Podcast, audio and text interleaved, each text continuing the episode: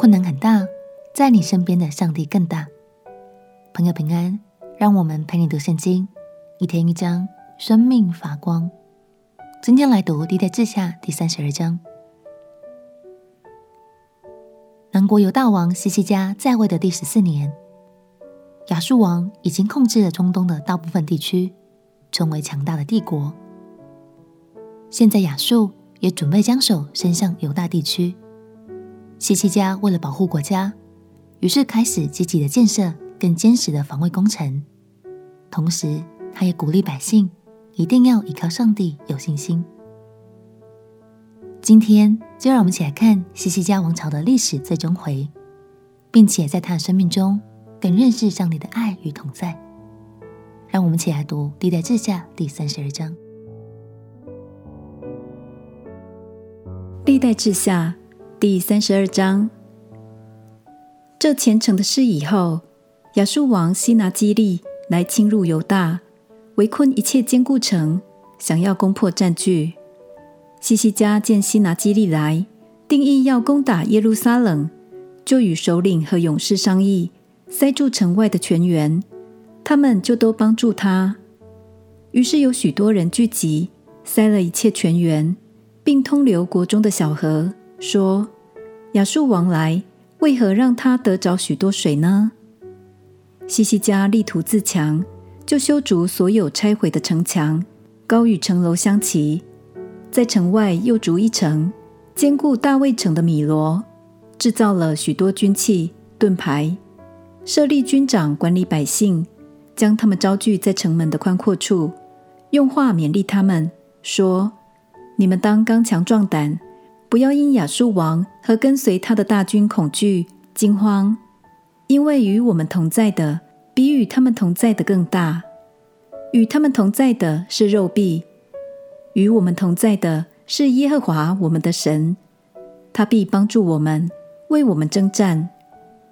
百姓就靠犹大王西西家的话安然无惧了。此后，亚述王西拿基立和他的全军攻打拉吉，就差遣臣仆到耶路撒冷见犹大王西西家和一切在耶路撒冷的犹大人，说：亚述王西拿基立如此说：你们倚靠什么？还在耶路撒冷受困呢。西西家对你们说：“耶和华我们的神必救我们脱离亚述王的手。这不是诱惑你们，使你们受饥渴而死吗？这西西家岂不是废去耶和华的邱坛和祭坛，吩咐犹大与耶路撒冷的人说：你们当在一个坛前敬拜，在其上烧香吗？我与我列祖向列邦所行的。”你们岂不知道吗？列邦的神何尝能救自己的国脱离我手呢？我列祖所灭的国，那些神中谁能救自己的民脱离我手呢？难道你们的神能救你们脱离我手吗？所以你们不要叫西西家这样欺哄诱惑你们，也不要信他，因为没有一国一邦的神能救自己的民脱离我手和我列祖的手。何况你们的神更不能救你们脱离我的手。西拿基利的臣仆还有别的话毁谤耶和华神和他仆人西西家。西拿基利也写信毁谤耶和华以色列的神说：列邦的神既不能救他的民脱离我手，西西家的神也不能救他的民脱离我手了。亚述王的臣仆用犹大言语。向耶路撒冷城上的民大声呼叫，要惊吓他们，扰乱他们，以便取城。他们论耶路撒冷的神，如同论世上人手所造的神一样。西西家王和亚摩斯的儿子先知以赛亚因此祷告，向天呼求，耶和华就差遣一个使者进入亚述王营中，把所有大能的勇士和官长、将帅尽都灭了。亚述王满面含羞地回到本国，进了他神的庙中，有他亲生的儿子在那里用刀杀了他。这样，耶和华救西西家和耶路撒冷的居民脱离亚述王西拿基立的手，也脱离一切仇敌的手，又赐他们四境平安。有许多人到耶路撒冷，将供物献于耶和华，又将宝物送给犹大王西西家。此后，西西家在列邦人的眼中看为尊大。那时，西西家病得要死，就祷告耶和华，耶和华应允他，赐他一个兆头。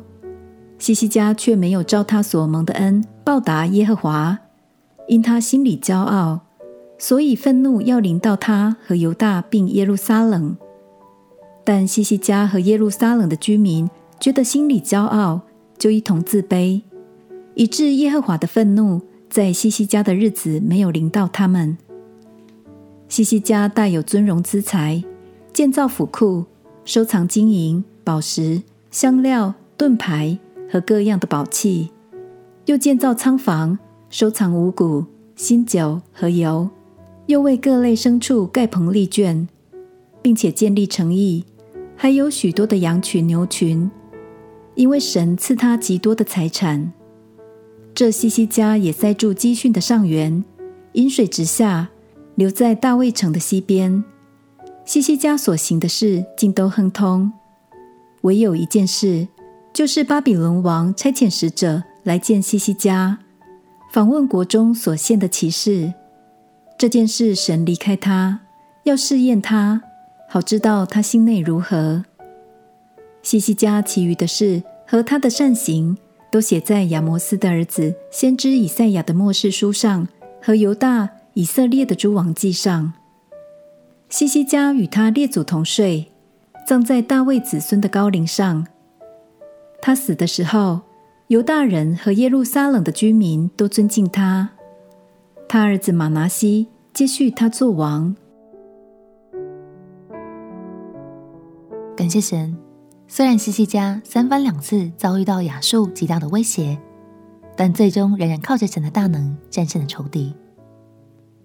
其实我们在列王记下第十八章里可以看到，西西家王在第一次遇到亚述来袭时，他选择用进贡财宝的方式来讨好亚述王，但第二次就不一样了。西西家王的信心可以更加茁壮，也更懂得信靠神的帮助。亲爱的朋友。面对眼前的难关，让我们彼此鼓励好吗？如同西西家所告诉我们的，我们当刚强壮胆，不要因为仇敌的困难而恐惧惊慌，因为与我们同在的，比与他们同在的更大。我们亲爱的告，亲爱的耶稣，在生命的低谷中，我呼求你，因为我知道你的手最强而有力，你是我永远的依靠。祷告奉耶稣基督的圣名祈求，阿门。祝福你的信心因着信靠神而长大成熟。陪你读圣经，我们明天见。耶稣爱你，我也爱你。